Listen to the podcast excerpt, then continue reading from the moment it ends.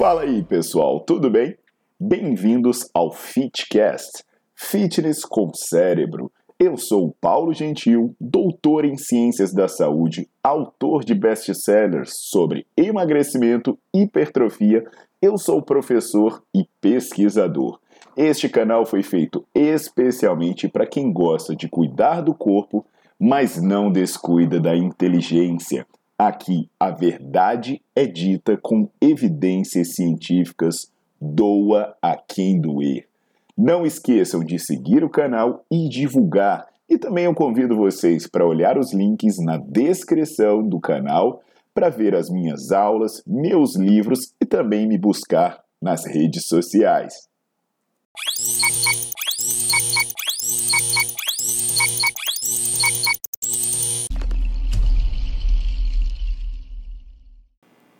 E aí, pessoal, tudo jóia? Hoje eu vou falar de um assunto polêmico. Então, antes de prosseguir, de repente começar a me odiar, né? Já dá um like no vídeo, já bota para seguir o canal, que depois a raiva pode passar e você continua se atualizando com relação aos assuntos que eu vou postando aqui. Na verdade, a questão de que o exercício aeróbio não emagrece não é uma questão tão recente assim. Para ser bem sincero, e aí vocês podem olhar no meu livro de emagrecimento e também assistir às aulas sobre emagrecimento no meu site, vocês vão ver que não tem nenhum estudo dizendo que o exercício aeróbio de baixa intensidade ele é eficiente para promover grande perda de peso. Na verdade, isso foi uma construção criada com base em conceitos usados inadequadamente. Quer ver alguns exemplos de estudos que mostram que essa história de fazer exercício aeróbio não é tão eficiente assim para emagrecer? Tem um estudo de 1992, grupo da Adriana Harsman, que é o seguinte: eles pegaram um grupo de mulheres que eram sedentárias e dividiram em dois. Metade delas permaneceram sedentárias e a outra metade passou a fazer cerca de 18 quilômetros semanais de caminhada. O que nenhuma das duas poderia fazer era mudar a alimentação. Então o que, que aconteceu? Se eu começo a fazer atividade física e não mudo a minha alimentação, eu vou entrar num balanço calórico negativo, porque eu vou gastar calorias do exercício e não vou compensar isso comendo.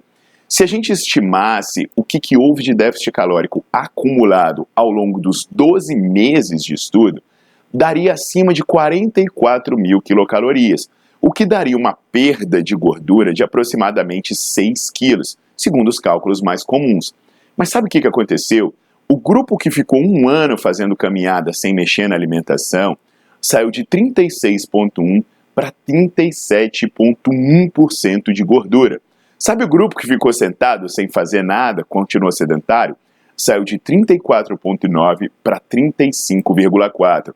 Ou seja, 1% de gordura a mais para quem fazia caminhada e 0,5% de gordura a mais para quem permaneceu sedentário. Depois disso, tem um estudo de 2002 em que eles colocaram mulheres com sobrepeso para fazer dietas, né, que ficava na casa de 1.200, 1.400 quilocalorias por dia, e aí elas foram divididas em três grupos. Um grupo que não fazia atividade física, um grupo fazia meia hora de atividade física cinco vezes por semana, e um grupo que fazia uma hora de atividade física cinco vezes por semana. Então, olha que coisa interessante. Simplesmente elas tinham que ir para um parque e fazer o exercício ou por 30 ou por 60 minutos, numa intensidade que elas próprias selecionavam.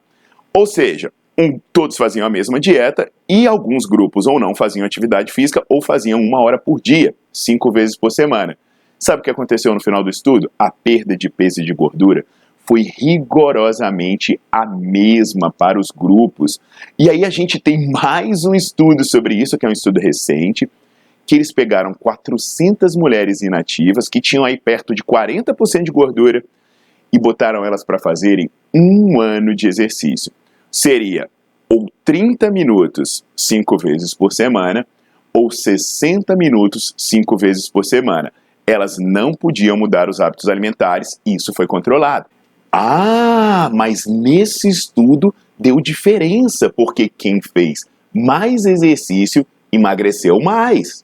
Pois é, quem fez mais exercício, ou seja, uma hora, cinco vezes por semana, emagreceu mais. Mas sabe o que isso significa? Que em um ano esse grupo perdeu 2,52 quilos de gordura, enquanto o grupo que fazia 30 minutos perdeu 1,790 quilos de gordura. Ou seja, é uma diferença aí que vai dar 800 gramas. Se a gente botar na ponta do lápis, quer dizer que essas pessoas fizeram atividade física praticamente todos os dias durante um ano e não chegaram a emagrecer 2 quilos. Isso daria aí na casa de 50 gramas por semana.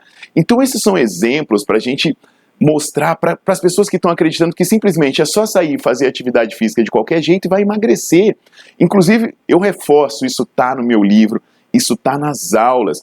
E a razão para essa ineficiência parece ser que determinados tipos de exercício, como os de baixa intensidade e longa duração, eles promovem mudanças metabólicas desfavoráveis, que com isso o que você gasta no exercício acaba sendo compensado ou reposto nos momentos seguintes. E no final das contas, a perda de gordura acaba sendo muito pouca ou mesmo negligenciável. Entenda que eu não estou negando a importância da atividade física e eu não estou negando que combater o sedentarismo é importante, porque existem vários benefícios em fazer exercício. Agora, se você quiser emagrecer de fato, você vai ter que rever a forma como você se exercita. Então vamos pensar bem e adotar melhores práticas, tá legal? Então espero ter ajudado a esclarecer isso para vocês e convido vocês para dar uma olhada no livro de emagrecimento e assistir às aulas sobre o tema para achar as respostas para como resolver esse problema e sair dessa frustração do emagrecimento. Aguardo vocês na próxima, pessoal!